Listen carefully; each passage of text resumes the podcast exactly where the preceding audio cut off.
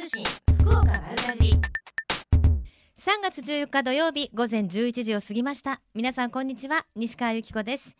週刊通信福岡丸かじり。今日もこの後12時までベイサイドプレイス博多スタジオから生放送でお届けしていきます。ブランニューサタデーの米谷夏子さんお疲れ様でした、今日はね朝はちょっと寒いかなと思ったんですけれどもスタジオはとても暖かいですね。最高気温15度前後ということで、えー、明日も雨の心配なさそうですしあの月曜日からは18度19度21度と。ねもうそろそろびっくりするような寒波はないかな。どうかな。はい。さて今週もたくさんメッセージいただいております。ラジオネームモンモッキンバードさん。春の食材の苦味が好きで今年はたくさん食べています。あの苦味は冬の厳しい寒さを乗り越えた大地のパワーの味だとか。食べた量だけで言えばかなりパワーがついたはずなのですがと。あそうなんですね。厳しい寒さを乗り越えるとああいう苦味が出るんだ。ただやっぱりこうね小さい頃は食べられなかった春の苦いお野菜が好き美味しいなと思える瞬間からなんか大人になったなって気がするのは 私だけでしょうかね。はい。もういっぱい食べてるんですね。昨日そういえば私もちらっとなんか天ぷらの横についていたつくしを食べました。でも1本だけだったのでよく味が 分かりませんでしたが。はい。そしてラジオネームあゆみさん。春が近づき春のお野菜が楽しめる時期になりました。新玉ねぎ新じゃが新キャベツ。そうね新がつく野菜がたくさんありますよね。我が家では毎年この時期になると新玉ねぎをスライスして生のままいただきます。苦味も辛みもないので23個ペロリと食べてしまいますよ。たけのこも楽しめる季節になってきました。高菜も美味しいですね。なんだかワクワクしてきました。食は基本ですからね。と本当ですね。ワクワクしてきますよね。確かにね。なんかこう直売所とか行くともう季節のお野菜がこう少しずつこう冬野菜が消えつつ春野菜のコーナーがこうたくさんになってくると。あそっかやっぱ春なんだなって気がしますよね。確かにでもあの新玉ねぎのスライスも本当にシンプルにスライスしてあのー、ポン酢とかでいただくと美味しいですよね。早速今晩私も食べたいと思います。この番組では皆様からのメッセージもお待ちしています。メールアドレスマルアットマーククロス FM.co.jp maru アットマーククロス FM.co.jp ファックス番号は092-262-0787です。番組のホームページからもメールが送れるようになっています。皆様からのメッセージお待ちしています。瞬間通信福岡丸かじ瞬間通信福岡丸かじり続いては教えて聞きかじりのコーナーです。このコーナーでは食や食育地産地消にまつわるお話ふるさと福岡のイベントや街の話題をお届けしています。今週は筑紫野市にあります筑紫神社で明日開催されます粥浦祭りにつきまして筑紫神社の宮司三宅康之さんと電話がつながっています。よろしくお願いします。こんにちは。こんにちは。あ、よろしくお願いいたします今日はいいお天気になりましたね。あ、そうですね。もう春がもう近くに、えー、来てるような感じがします。はい。さて今日はあ珍しいというか粥浦祭りというお祭りをご紹介いただくんですが、はい、その前に神社の場所からご紹介いただけますか？はい。えー、住所はあの福岡県筑紫野市の春田というところです。はい。で、あの交通機関は JR の春田駅から徒歩で10分ぐらい、うん、西鉄大牟田線ですと筑紫駅から徒歩で20分ぐらいの場所にあります、すぐわかりますか？はい。あの大体あすぐあ地図は出てますので、まあ、歩けばすぐわかるんじゃないかなと思います。まあもうね今日も暖かいですし、はい、10分ぐらいならちょうど歩くのに季節ですね、はい、さあそして粥浦祭りっていうお祭りこれどんな神事ですか？はいえーと、おかゆというのは、と皆様方が、まあ、お病病気とかお腹壊した時に食べるよ食べるあのお米をた柔らかく炊いたおかゆのことです。はい、そのおかゆを、うん、えーえー、3月15日がおかゆ占いの日ですが、その1か月前の、えー、2月15日におかゆを約1升ほど炊きまして、はい、そしてあのご神殿にあの奥の方に収めます。はい。そして1か月ぐらい経つと、え3月15日で1か月ぐらい経つと、うんまあ、お正月にお餅を食べ忘れた時なんかお餅につくようなうんうん赤とか黄色とか紫とか、ええ。まあ、そういったカビがおかゆの、えー上に、えー、と生えてきま生えてます。はい。はい、でそのおかゆの、まあ、長さとか色とかえで、えーその年の、まあ、天候を占ったりお米のお麦の豊作を占ったりいたします。ええあ、なんか私、ニュースで見たことがあるかもしれません。はい、よくあの毎年ですね、うんまあ、いろんな報道の方にいろんな報道をあの新聞とか報道とかしていただいてます。あれ、やっぱり毎年違うんですか？はい、もうその年々の天候によって違います。例えばあの去年は、えー少しえーと前半雨が少なかったんですけども、はいはいやっぱりあの海運の面がですね、うんあ少し干からびとるようなそんな感じのおかゆであったり。えーあと数年前はですね、ええまあ、偶然だと思うんですがあの新型のインフルエンザが流行った時時なんかは、はいあこれ見たことのない色のカビやねとか言ってですね、生えてたようなこともあります。え、そうなんですね。ねえ、それを、あの、ご覧になって、占う方は、どなたなんですか？はい、昔からですね、ええ。もうそれこそあの江戸時代ぐらいからのご在住のですね、ええ。えーそえーまあ、代々占うようなお家がまあ5軒ぐらいあるんですけども、まあ、そういった方が引き継がれてですね、ええ。あのまあ、おお一人の方がまあ何十年とか20年とかされてですねいろんな経験を積み重ねてそういう占いを行ってます。いやーなんかこう神秘的ですね。そうですね、もう本当自然のですね、うん。まあ、摂理をまあ感じられるような、まあ、そんなお祭りだと思います。じゃあ本当にあのお米とかね麦とかが今年豊作になるかっていうこともどうですありますけどええ。こうちょっとあの奇病が流行るかもしれないみたいなこともええ。分かったり占ったり。ええ多分あの2月15日から3月15日のちょうどこの気候の変わり目というのが、うん。まあ、経験的にはおそらくその期間に雨が少なかったら前半雨が少ないとか多いとかですね、うんうん多分いろんな気象現象を表その期間がが表したりとか、うんうん。あとはカビですので、まあ、いろんな細菌がですねつくんじゃないかなとは思います。なるほど。あの具体的にはおかゆって何合ぐらい炊かれるんですか？まあ、大体一升よりちょっと少ないぐらいの量です。炊いてそれを何か器にボーンとええあの真鍮のですね、ええ。あの鉢に移し替えるんですけども、ええ。まあ大体直径が20センチぐらいのですね、うんうん。その鉢に移し替えるんですが、はい。その鉢がですね、ええ。今使ってるのがあの文化2年、西暦でいうとね5年に作られたあの真鍮の鉢を使ってます。はははそこにじゃあおかゆを入れ。そうです。そしてえ2月15日におかゆを炊いてその真鍮の鉢に持って、ええ。そして1ヶ月間本殿の奥の方にあの収めときます。なんかこう4つに割るんでしょ？そそれで、えーとあの出してきあそしてえちょうどこの地区あの春田という場所が、ええ。ー旧のえ国名でいきますと筑前の国なんですけどえも、はいはい。そしてその南南にも1キロ、2キロぐらい行くと、もう今度、筑後の国になります。はいそしてあと JR 材の、えーですと、肥前の国、そしてちょっと北の方に行くと、豊前の国という、ちょうどあの国境の場所にありまして、そしてそのちょうど4つにですね、その、えーその丸い鉢を4つに区切ることによって、それぞれの地方のですね、豊作とかいうのもですね、あの占うようにしてます。なるほどね。ちなみに今年はすごくあのお米がたくさん取れそうだね豊作だねなんていう時のカビの色とかあるんですか？あ大体です、カビがですね、あのかいい時の色はですね、黄色とかですね、ええ。そういう色をしてます。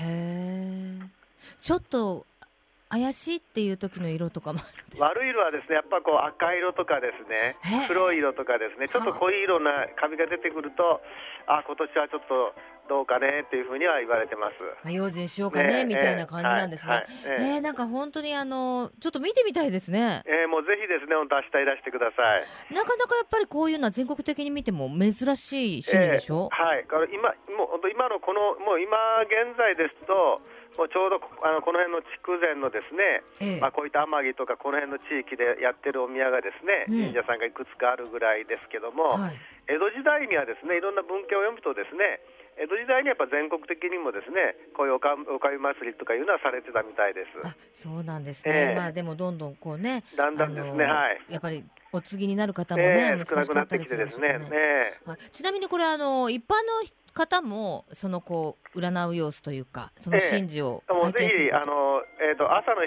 時にですね、えっ、ー、とまあ祝詞をあげてご神前からお粥を出してきます。はい。そして7時半ぐらいにですね午前の7時半ぐらいにそういう判断をですね、うん、判定をしてます。それはもう一般公開してますので、うん、ぜひ皆さんですねご興味のある方はいらしていただければと思います。判定は何分ぐらいされるまあ大体15分ぐらいですね、うん、えー、まとめるのにですねやっぱりいろんな色のカビとか出てるからですね、はい、いろんな 5, 5人の方がいろいろ判断を言い合ってですね 最終的に出るのはやっぱり15分ぐらいかかると思います。そうなんですね。わ、はい、かりました。なんかあのその5人の皆さんの様子を皆さんじーっとご覧になって、ええいう感じなんでしょうね。えー、そうですね。それとやっぱりあのおかゆを実際もカビが生えたおかゆが出てくるんで、うん、各皆さんですね、まあいろんなあ今年はどうやろうかという個人でですね 占われてもいいんじゃないかなと思います。わかりました。えー、えー、面白いお祭りをご紹介いただきました。今日はありがとうございました。はい、はい、どうもありがとうございました。はい、ということで、筑紫神筑紫神社でもう古くから行われている神事ですね。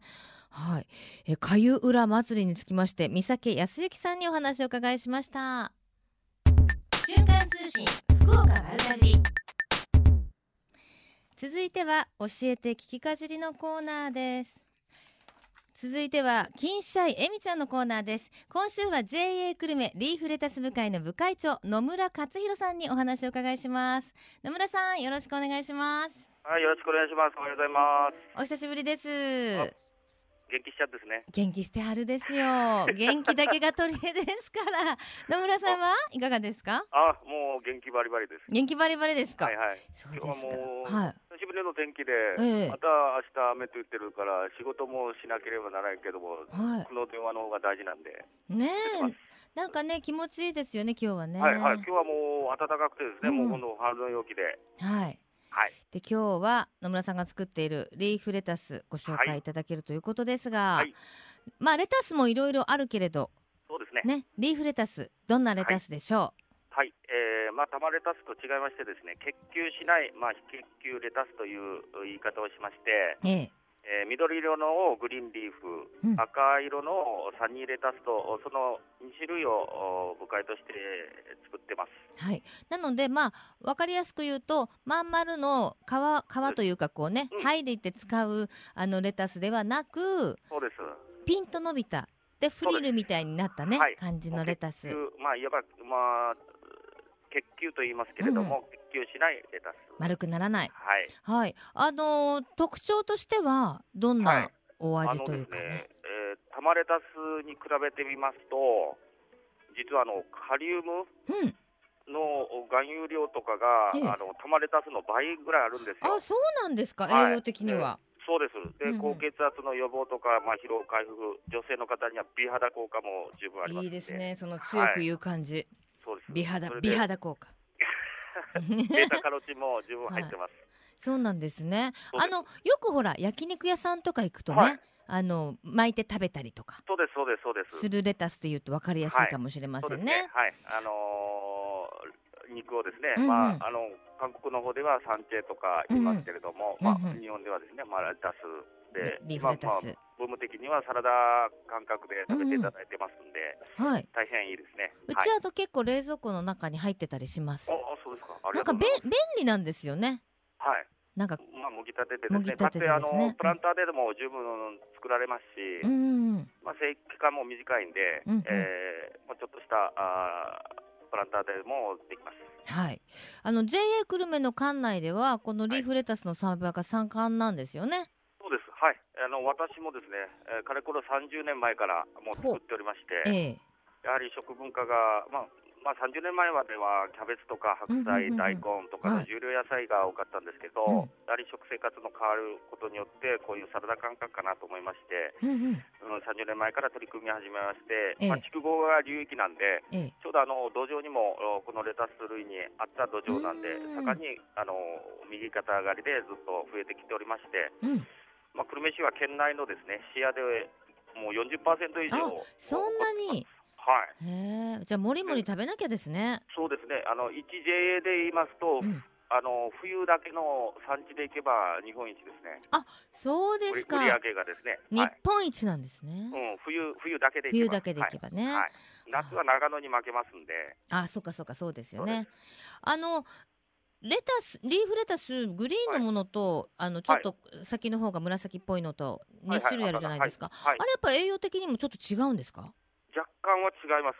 若干、うん、あのー、リーフレタスの方がですねさっき言ったカリウムが多いって、うん、え。ーサニーレタスはですね食物繊維が今度は多くなりまして、うん、カルシウムとか多くなって便秘効果がサニーレタスの赤の方はあります、赤の方が赤の方はですね、えー、食物繊維の量が多くて、うんうん、えー、便秘の改善効果とかにも役立つということで。そうなんですね。はい、結構ね、あのー最近両方とも置いてるスーパーさん多いじゃないですか。はいはい、一昔前は結構あのサニーレタスの方が主力じゃなかったですか？サニーレタスとレタスって感じだったじゃないですか。もう最近はね、そうです。グリーンリーフの方は業務用でほとんど出てたんで、ね、あまり一般的なスーパーとかにも出てなかったんですけども、うん、最近はですねやはりあの彩りを取るために、あのまあ、栄養的なものもそういう形であるということで、されてあの2つ両方ともあのスーパーとかにも置いてあるような形ですね。あそうなんですね。これ最近よく見かけるな、はい、緑の方もと思っておりました。はい、はいはい。まあ、JA グルクルメリーフレタスにはあの、はい、リーフレタス部会っていう部会があるんでしょ？そうですはい、はい、ここはあの皆さんで、まあ、話し合っていろんな、はい、あの取り組みをされてるんですかね？はい、今部会員数が77名でですね。そんなに。はい。で延べ面積ですけれども、もう220ヘクタールぐらいあります。はい。まあシーズン的ね、収穫がですね、はいはい、まあ、9月中旬から6月中旬ぐらいまで。へえ、じゃあなんかこうね、あの新しく加わった方たちとかもいらっしゃって。もう今、新規収納の方がですね、うん、大変若手がもうこのリーフレタスに取り組んでくれて、私たちも心強いし、うん、ここ数年も右肩当たり上がりで、うん、まあ、量も面積も増えておりまして、ええ、今年は一つの節目でですね、えー、年間100万ケースを目標に今、一団結して、えー、取り組んでいます。そうですか、じゃあ、さらなる、はい、さらなる飛躍を目指して、私たちももりもり食べたいと思います。まあ、品質とか毎年毎年生産委員会というものも立ち上げておりまして、うん。うん、新しい技術とか、種子の更新とかもその委員会で事前にですね試験をして、で皆さんに、えー、報告して、で新しい取り組みに毎年毎年こう取り組んでいるような部会です。活気ある部会ですね。でいろんなあの皆さんに食べていただけるようにね、あの、工夫もされてるんでしょ？そうですね。はい。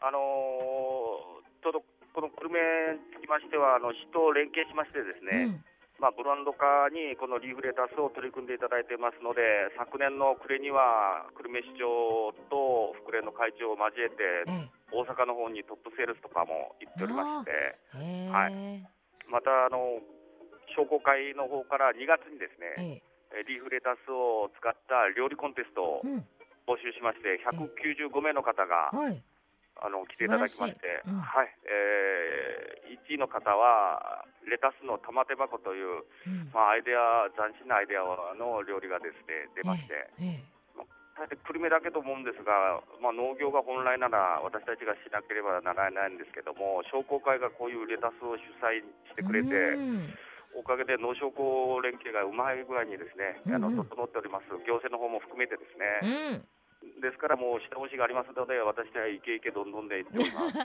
わかりました。じゃあこれからもイケイケどんどんで。はい、ありがとうございます、はい、最後に一言メッセージをどうぞ。はいあの五角県産のリーフレタスとですねあの私たちも作っておりますし他の地域の方も一生懸命作っておりますので、うん、えー、県内検証ではございませんけども福岡県の方々ぜひともリーフレタスを脇役ではなく主役で使っていただければ大変ありがたく思っております。わ、うん、かりました、えー、今日は JA 久留米リーフレタス部会部会長野村さんでした。野村さん、また、はい、ありがとうございました。はい、ありがとうございます。はいね、元気なお声を聞けてよかったです。さて最近食の大切さを見直す動きが広まっていますがこれからの日本人にとって良い食とは何なのか今日本の農家と JA グループ消費者協力会社団体のみんなで一緒になって考え行動していく運動が始まっていますそれがみんなの良い食プロジェクトこのプロジェクトにはえみちゃんというシンボルマークがあるんですが食という漢字をモチーフとしてその漢字の形を良い食を笑顔で食べている姿に見立てています。この番組をきっかけにしてみんなの良い食プロジェクトにも興味を持っていただけると嬉しいです。瞬間通信福岡丸かじ続いては丸かじりネットワークのお時間です。今日は福岡の農業応援の店の一つ糸ホットサンド笑顔の江藤秀信さんとお電話つながっています江藤さん、よろしくお願いします。こんにちは。よろしいですか？よろしいですよ。すみません。えー、本日はよろしくお願いいたします。はい、糸ホットサンド笑顔の江藤です。糸ホットサンド笑顔っていうお店なんですね。そうですね。今のあの歌が入ってましたけど、笑顔があのみんな、うん、ここではもう笑顔が絶えず笑っております。うん、なんかもうそれ伝わってきます。あ、ありがとうございます。はい。まず、糸ホットサンド、場所のご紹介からお願いできますか？はい。場所はですね店舗の方は糸島市二条深江514番地の4ですね、うんうん、国道の202号線旧あの唐津街道の方を、ね、福岡方面から唐津方面に向かわれて、はいはい、二条交番前というところの斜め前になります。あもう分かりやすいですね、はい、横はですねあの二条でもあのキララ温泉っていう温泉が横にあるんですよ、うんうん、その隣なので、ええ、すぐあの目印にキララ温泉をめがけてこられたらすぐ分かると思います。はい。こいつ頃オープンされました？えっ、とですねカフェの方はもう約5年になるんですけどですね、ね、はい、ホットサンド専門店になって約4年になります。あじゃあもう結構長ね、そうそうですね、元はあのガソリンスタンドだったんで、えー、それからちょっとあの店舗って改革というか、いろいろなことで、食の方に入りましたんで、もう食べ物の方から入ってですね、えー、であの糸島の食材を使って、それを吉田してからもうホットサンド専門、糸島の食材を使って、うん、もう農業応援ということで頑張っております。なぜホットサンドに着目されました？そうですね、あの近くにはですね、あのバーガーとかホットドッグとかよくあるじゃないですか、はいはいはい、でもなかなか、あのそのホットサンド専門店ではないんですよ、えー、で家内がこの中で、食材の中でですね、えー、あの考えて、ホットサンドをあのカフェの時に出してたんで、それを今度あの、うんあのいろんな中で相談かけまして、うん、その糸島の食材を使ったホットサンドをやろうじゃないかということで、はい、メニューをいろいろ作ったんですよ。なるほど。でももともと江藤さんもホットサンドがお好きだったんでしょ？そうですね。もう食べてもですね、あの美味しいですからね。パンは玄米パンで挟んで、うん、中の食材にこだわってますんでですね、美味しいですよ。何種類ぐらいあるんですか？そうですね。全部入れたら7、8種類になりますね。えー、じゃあ、プレーンなものからお伺いしていいですか？いいですか？どうぞ。サンドですね、一番、まあ、あの女性に人気なのがオリオリジナルサンドといって、野菜、糸島卵とか糸島野菜が十分に入った野菜サンドですね、うん、それから今、あのよく出るのが、えーと、糸島豚を使った極上ヒレカツサンド。ははい、美味しいですよ。これはなんかもう噛んだらじゅわってきそうですね。きますね。糸島豚めっちゃ美味しいですからね。それから、うん、メンチカツサンドというものもですね、女性の方に人気ですね。あメンチカツはなんかね、いつでも食べたいね。そうですね。結構あの女性の方とか、まあ年配の方とかですね、あの出るとこであの出店のとこでも行くんですけど、結構人気高いですね。はい。でお子様用にはウインナーサンドとかですね。はい。であの味噌とあの肉が似合うんで、黒味噌サンドというのもあるんですよ。何ですかそれ？あの糸島豚をコロコロっと小切りにしてですね。であの味噌でこうあえて、チーズとまぶしてるんで食べてみられたらコロ味噌サンドというのはございます。なんかちょっと優しいけどチーズが入っておしゃれな味なんですかね。美味しいですね。やっぱりあのチーズとあの味噌とお肉というのは結構合いますからですね、はい、そういうこうアイデアっていつ考えるんですか？いやもうこれ家内がもうアイデアマンで、ええ、はい、よくそんなふうで次から次とこうポロポロっと出てくるんですけどね。じゃあ、あの、こんなの作ってみたんだけど、ちょっと試食してよみたいな。そうですね。もう食あの試食自体がもうそのまま販売の方に回るような感じで、大体当たってますね。あそうですか、仲良しですね。はい、で、あのー、ホットサンドの専門店ですけれども、はい、他の人気ものもあるんでしょ？はい、それがですね、うちにはあの今度はフライドチキンを、えーと、2年前からやりだして、まあ、唐揚げなんですけどね、うん、もうなんか唐揚げっていうのはなんか日本語にしてるんで、ちょっとフライドチキンと。ケンタッキーさんにちょっと挑戦してるかなと。言ってはいけないんですけどですね、でフライドチキンであのみみーちゃん、面白い。はいはい、あのみばっかりのみーちゃんとかですね、うん、手羽先ででも名前がついてるんですよ。えー、ですか。手羽先なんでさきちゃんとかですね、大きな桃で揚げてるんでももちゃんって。あ、はい、その部位によってね、はい、まあ、そうですそのまんまですけど名前つけてるわけですね。可、愛、い、いですよ三姉妹さんは。だからみーちゃん、さきちゃん、ももさんってあの注文される方もそう言われますからね。あみーちゃんくださいって？はい、そうですそうです。みーちゃん一パックお願いしますとかですね。さきちゃんもねとか？もも三本ですね。ももちゃんお願いしますって言われますよ。はい。それにあとあの今あの皮をですねつけて、バジオ君ってバジオでつけた皮なんです。鶏皮。なぜバジルだけバジオになったんですか？これはですね結構あのまあ男っぽいというか味がですねおつまみの感覚なんです、ね、なるほどなるほど。結構これがあのあの食べてたら、ちっちゃいお子さんからずっと食べるような感じで、で多分バジルつけた皮というのは、どこ探されてもないのかなと思うんですよね。確かにね、ちょっとイタリアンっぽいのかしら。それからあとは砂ずりで砂奥、軟骨あげてるんで、なんちゃん。はい、今三三男三女ですかね。六人六人姉妹兄弟になっております。あ、そうですか。はいはあ、バジちゃんとかじゃない、バジオくんなんですね。バジオくんですね。はい、私なんかもう、そのホットサンドと、はい、フライドチキンも楽しみですけど、江藤さんに会うのが楽しみになってきた。ああ、いえいえ来てください。もう、あの、笑顔でお迎えいたしますわかりました。あの、なんでもこの笑顔のフライドチキン、ももちゃんは、糸島グルメグランプリでグランプリを。はいあの2013年、一昨年になるんですけど、はい、あの2013年の糸島グランプリってやってるんですよ、うんうん、それの食案の中で1位いただきました、優勝させていただきまして、桃の一本揚げなんで、なので今ですね、ずっとあのやっぱりあの唐津の方、それから久留米の方、宗像の方、遠くからも来ていただいてですね、桃の一本、桃ちゃんお願いしますって言われて、今一生懸命、今日も朝からあのバイクのツーリングの方が来られてから、いっぱい持って食べて帰られましたよ。いやご主人から元気ももらってるんですよね。いえいえもうあの近々イベントなどに出店する予定もありますか？そうですね。あの今のところですね、あの伊藤沙恵さんは今度の週末っていう27、28日あるんですけど、桜井神社さんでですね、今度は、うん、えっ、と桜井神社であるのが桜糸島祭りというのがえっ、と次の21日ですね。はい。で22日は今度あの前原の商店街の中で軽トラ祭りと軽トラ市というのがあるんですよ。はいはいはい、であとは伊藤沙さんの28、29日あの伊藤沙さんの横のあの広場テントっていうのがあるんですけどね、そこで加工品祭りというのをそこの方に出店させていただく今月はですね。お忙しいですけれども、はい、いいありがとうございます。では最後に一言メッセージをどうぞ。はい。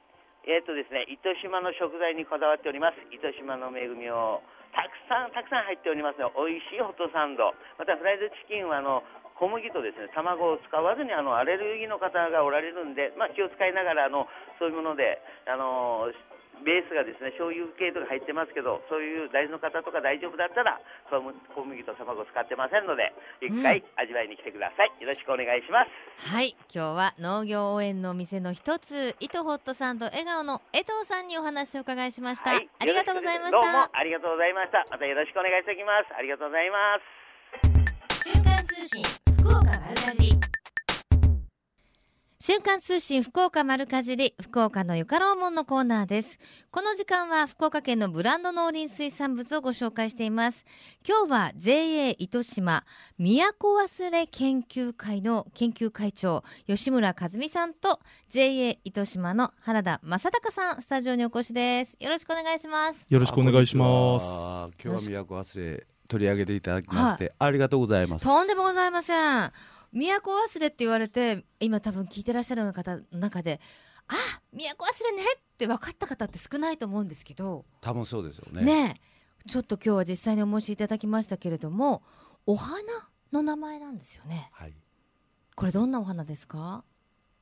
どんなお花って言われましても、うん、まあ、見ての通り、はいはい、小花で、ね、あの紫がとっても可愛い花なんですよね、はい、スタジオにね今日お持ちいただいたんですけど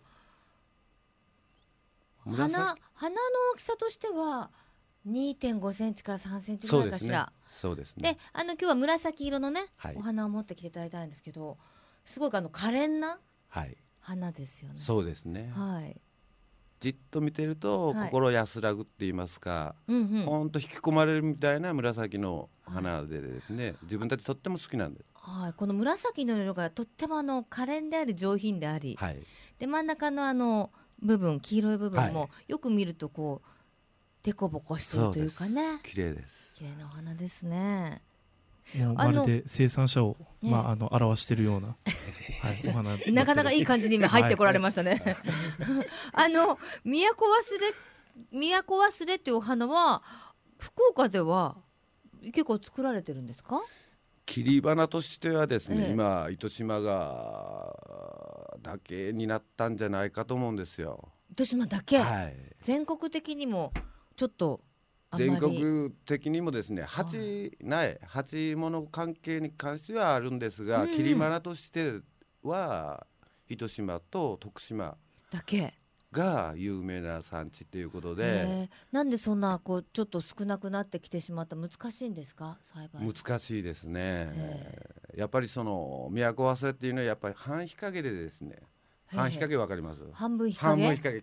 木の下とか半分日陰で、涼しいところを好きなんですよ。なるほど。はい。なのでそれで、うん、今どんどん温暖化もやってくるし、ねはい、進んできてますしなかなか作りにくいっていうことでやっぱり苗作りが大変なんですよ。それでだんだんとやっぱ産次の産地、うんうん、この花の良さっていう知ってる人も少なくなってきてる、まあ、作りにくいし、そこら辺あるかと思いますですね。でもそんな中いやそれじゃいかんって思ったなんかきっかけとかあるんですか？きっかけですか、はい、いやたまたま自分はごく最近じゃないですけど取り、まあ、作り始めて、うん、だんだんとやっぱり都忘れっていう花が消えて、うん、日本の和花なんですよね、はいはい、和の花の中で、うん。都忘れが消えていくっていうことでですね。ああそれ寂しいな日本の花なのになっていうことでですね。今自分たち一生懸命頑張って作ってますね。えー、まあその志のもと生産者6名いらっしゃるとね、はい、なんかあの結構年齢差もあるんですって？はい。40代のまあ若者じゃありませんけど、はい、40代から80代の男先輩。あらまあ。6人で、えー、と今頑張ってやっています。まあでもその会あって今は福岡だけじゃなくっていろんなところにあの卸してらっしゃるんですって？そうですね、うん、えっ、ー、と今は関東関西、うん、まあ福岡県内、はい、えー、各市場市場さんの方にメイン的に市場、うん、各市場さんの方に送って花屋さんの方に届いていると思いますね、でもやっぱこのねあのもう今や珍しいお花ですけど好きな人はやっぱ都忘れやないとっていう感じなんでしょ？そうですね。大体結構あのそういうふうに言われてる方も多い中でですね、ええ、でそこからまあいろいろと、まあ、他にも外国などにもですね、うん、えー、周知していただけるように、うん、まあ、関東の方から市場を通してでそこから、えー、まあ外国の方に運んでいただくっていう形を今度取っていただくようにはなってますね。どんどん周知していただけるようになってきてますね、うん、ちなみに花言葉は？花言葉は、まあえー、しばしの憩い、えー、別れ、えー、短い恋穏やかさまた会う日までという。はあなんか対極な言葉が結構ね並んでたりしますね。そうですね。はい。まああのまあその都忘れ今から出荷最盛期に入ってきますんで、はい、まああのまあ、卒業式などですね、まあ、別れの時期とかにもなってくると思いますので、うん、そういった時にはもうかなり合ってる花だとは思ってますね。この名前がすごいユニークですけどこの名前って何かあるんですかね？名前の由来はは名前の由来としてはですね、はい、えっ、ー、とまあ都忘れというね、えー、と上級の乱にて、えーと、佐渡に流された順徳天皇ですね、うん、まあ、鎌倉時代になるんですけども、うん、その時にまあ今日からこの花によって都のことを忘れることができるといったことが、まあ、名前の由来といってそれだけ心を奪われた美しさだったということなんですかね。ねはい、そうですね。そうなんですね。今の時期、まあ、さっきあの温暖化の傾向でってお話ありましたけど、はい、今の時期楽しめていつぐらいまで本当はですね、はい、あの路地普通だと普通に咲く時期は4月から5月にかけて咲くんですが、今今日持ってきている花はですね、うんうん、えーと、生産者がですねあのこの花の目安3月に咲かせる目安としていましては4マイ、えー、5度、うんうん、5度以下の日をですね、うん、40日間最低合わせるんですよ。それから加温をしてやっと3月の上旬に出荷が始まる形が、でやってます。いやもう本当に大変なお仕事ですね。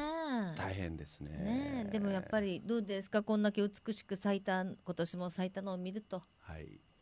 もうちょっと今年残念なことに、うん、あの温暖化でですね、うんうん、冬の温度は今年例年なく暖かかったんですよ。そうですね確かにね。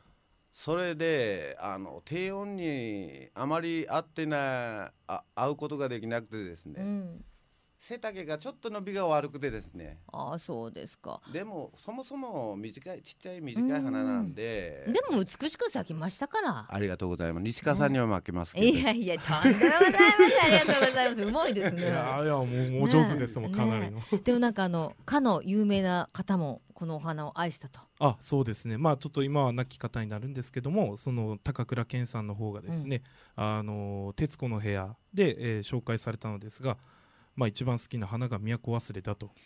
ねなんかでも健さんお好きそうです。ですね。なんかこのあのね華やかバーッと華やかじゃないんだけどその中にあのわびさびのあるみたいなね、はい、お花がね。で今日はあの実際にねその都忘れの他にもあの吉村さんがお作りになってるお花も他にお持ちいただきましたが簡単に一言ずつご紹介いただけますか？はいえーと、私年間を通して草花作ってるんですがね、うん、今日持ってきた花は釣り金草和名釣り金草でカンパニアと言います、うん、それとアネモネの、うん、これはでかいでかいやつで、えー、ミストラっていう品種なんですが、系ですね、えー、私今冬はこの3品目を各市場の方に出荷してます、うん、この姉もね、はい、すごい可愛いですね。ありがとうございます、ね、春っていう感じ可愛さも西川さんには負けてますけど、う んうまいですね。まあ、さらにはもう作られてる生産者たちをもう表してる、表してる花になってきますんで。いや、本当に本当に、なんかね、可愛らしい春が待ち遠しくなるようなね、ウキウキするような花ですね。はい。では最後に一言ずつメッセージをいただいてもいいですか？はい、あのー、私たちこの都忘れですね、うん、上品で本当に清らかでじっと見てたら本当あの美しい花でもう心をなんとなく優しさっていうかそういうものを覚えるんですよね。うんはい、えー、そして皆さんには買っていただいて、うん、まあしばしのこう見とれていただいてですね、うん、憩いを取っていただけるんじゃないだろうかっていつも考えてるんですよ。そんな中でですね私たち都を忘れ、あの愛してる生産者はですねあのこの和和のわびさびの花をですね、うん、えーと、日本の消費者の日本の方々に皆さんにあの配りたいと、はい、わびさびの花。で私たちはそのことそのために一生懸命これからも頑張って作っていきたいと思っておりますので、うん、いつまでもいつまでも日本の和の花都忘れをよろしくお願いしたいと思ってます。うん、そね吉村さんの心を乗せてね、はい、皆さんのお宅まで届くと思いますよ。はい、そしてはい、えーとまあ、あの本当に、まあ、都忘れ、えーまあにえー、糸島ではですね本当40万本、えー、近くの出荷を、えー、させていただいておりますので、うん、ぜひとも、まあ、全国の方たちに消費者の方たちにですね、えーまあ、それこそ今ちょっと吉村さんが言われたように、まあ、和の心を持ってどんどん、えーまあ、皆様が、まあ、一個いい一息つける状況をですね、うん、持っていただけたら、えーまあ、一番いいかと思思います。でまあえーとまあ、購入後、まあ、買われた後にですね、うんうん、まあ、ちょっと管理あたりになってくるんですけども、まあ、強い日差しが苦手なので、まあ、日陰の日陰などに置いていただいて、うん、その、えーまあ、管理の方を、えー、していただけたらなと思っております。わかりました、えー、ぜひ皆様見かけたらね手に取っていただきたいと思います、えー、福岡のゆかろうもん今日は JA 糸島都忘れ研究会の吉村さんそして JA 糸島の原田さんにお越しいただきました。ありがとうございました。ありがとうございましたこのコーナーは福岡県農林水産物ブランド化推進協議会の協力でお送りしました。瞬間通信福岡丸かじ瞬間通信福岡丸かじり今月のプレゼントです。福岡県農林水産物ブランド化推進協議会からいただきました。福岡のりセットです。福岡のり3袋ハーフ4袋こちらをセットにいたしまして全計40枚5名様に差し上げます。美味しいと味の良さが評判の福岡のり艶のある黒褐色の海苔を軽く火で炙るとさーっと緑色になって香ばしい匂いが漂いますよ。口に含むと柔らかくとろけるような甘さがあって磯の香りが口の中に広がります。毎日食べたくなる福岡海苔どうぞ一度ご賞味ください。プレゼントご希望の方は番組のホームページにあるプレゼント応募メッセージはこちらからというところからご応募ください。たくさんのご応募お待ちしています。さて今週もすごくたくさんメッセージが届いてます。ありがとうございます。釣りぼけさんはいつも釣りのねお話を送ってくださるんですがえー、明太の刺身って知ってますか？白身のあっさりした魚です。福岡の親切な魚屋さんが正式名称を教えてくださいました。深海魚で鎧イタチ魚。魚というそうです。明太子の刺身ではありませんと。はあいろんなものがありますね。知らなかった。食べたことないです。ラジオネーム田川の熟女さん。こんにちは田川。肌寒いです。でも散歩中に見つけたつくしやえー、ホウホケキョってウグイスの鳴き声。春に近い。ことが感じられ心がウキウキします。まだ今年私ホウホケキョ聞いてないですね。聞きました？でも泣くところでは泣いてるんですね。うん。えーとラジオネームチャンポールさん。バレンタインデーにチョコを女性からもらわなくてもホワイトデーに男性から女性にあげてもいいのではないかと思いました。いやいいと思いますよ。私もね今日あの朝来たら私チョコレート誰にも今年あげてないんですよ義理チョコも。なのにロッカーを開けたらうちのあの 偉い人から入ってて。のお返し？なんかねあげてないのにと思ってちょっと嬉しかったですよラジオネームちょいメタボさんそれからキーボーママさんえー、ハンジーさんに、えー、と、ラジオネーム、キズナさん、スイカさんなどなどたくさんの方からメッセージいただきました。全部ご紹介できなくて申し訳ありません。さて、この後12時からは、まさきさんナビゲートバッドウィークエンドでお楽しみください。さて、ホワイトデーですね。いくつお返しあげるのかな、まさきさんは。私あげてないけどもらってもいいよ。ということで、ここまでのお相手は私、西川由紀子でした。それではまた来週。さようなら。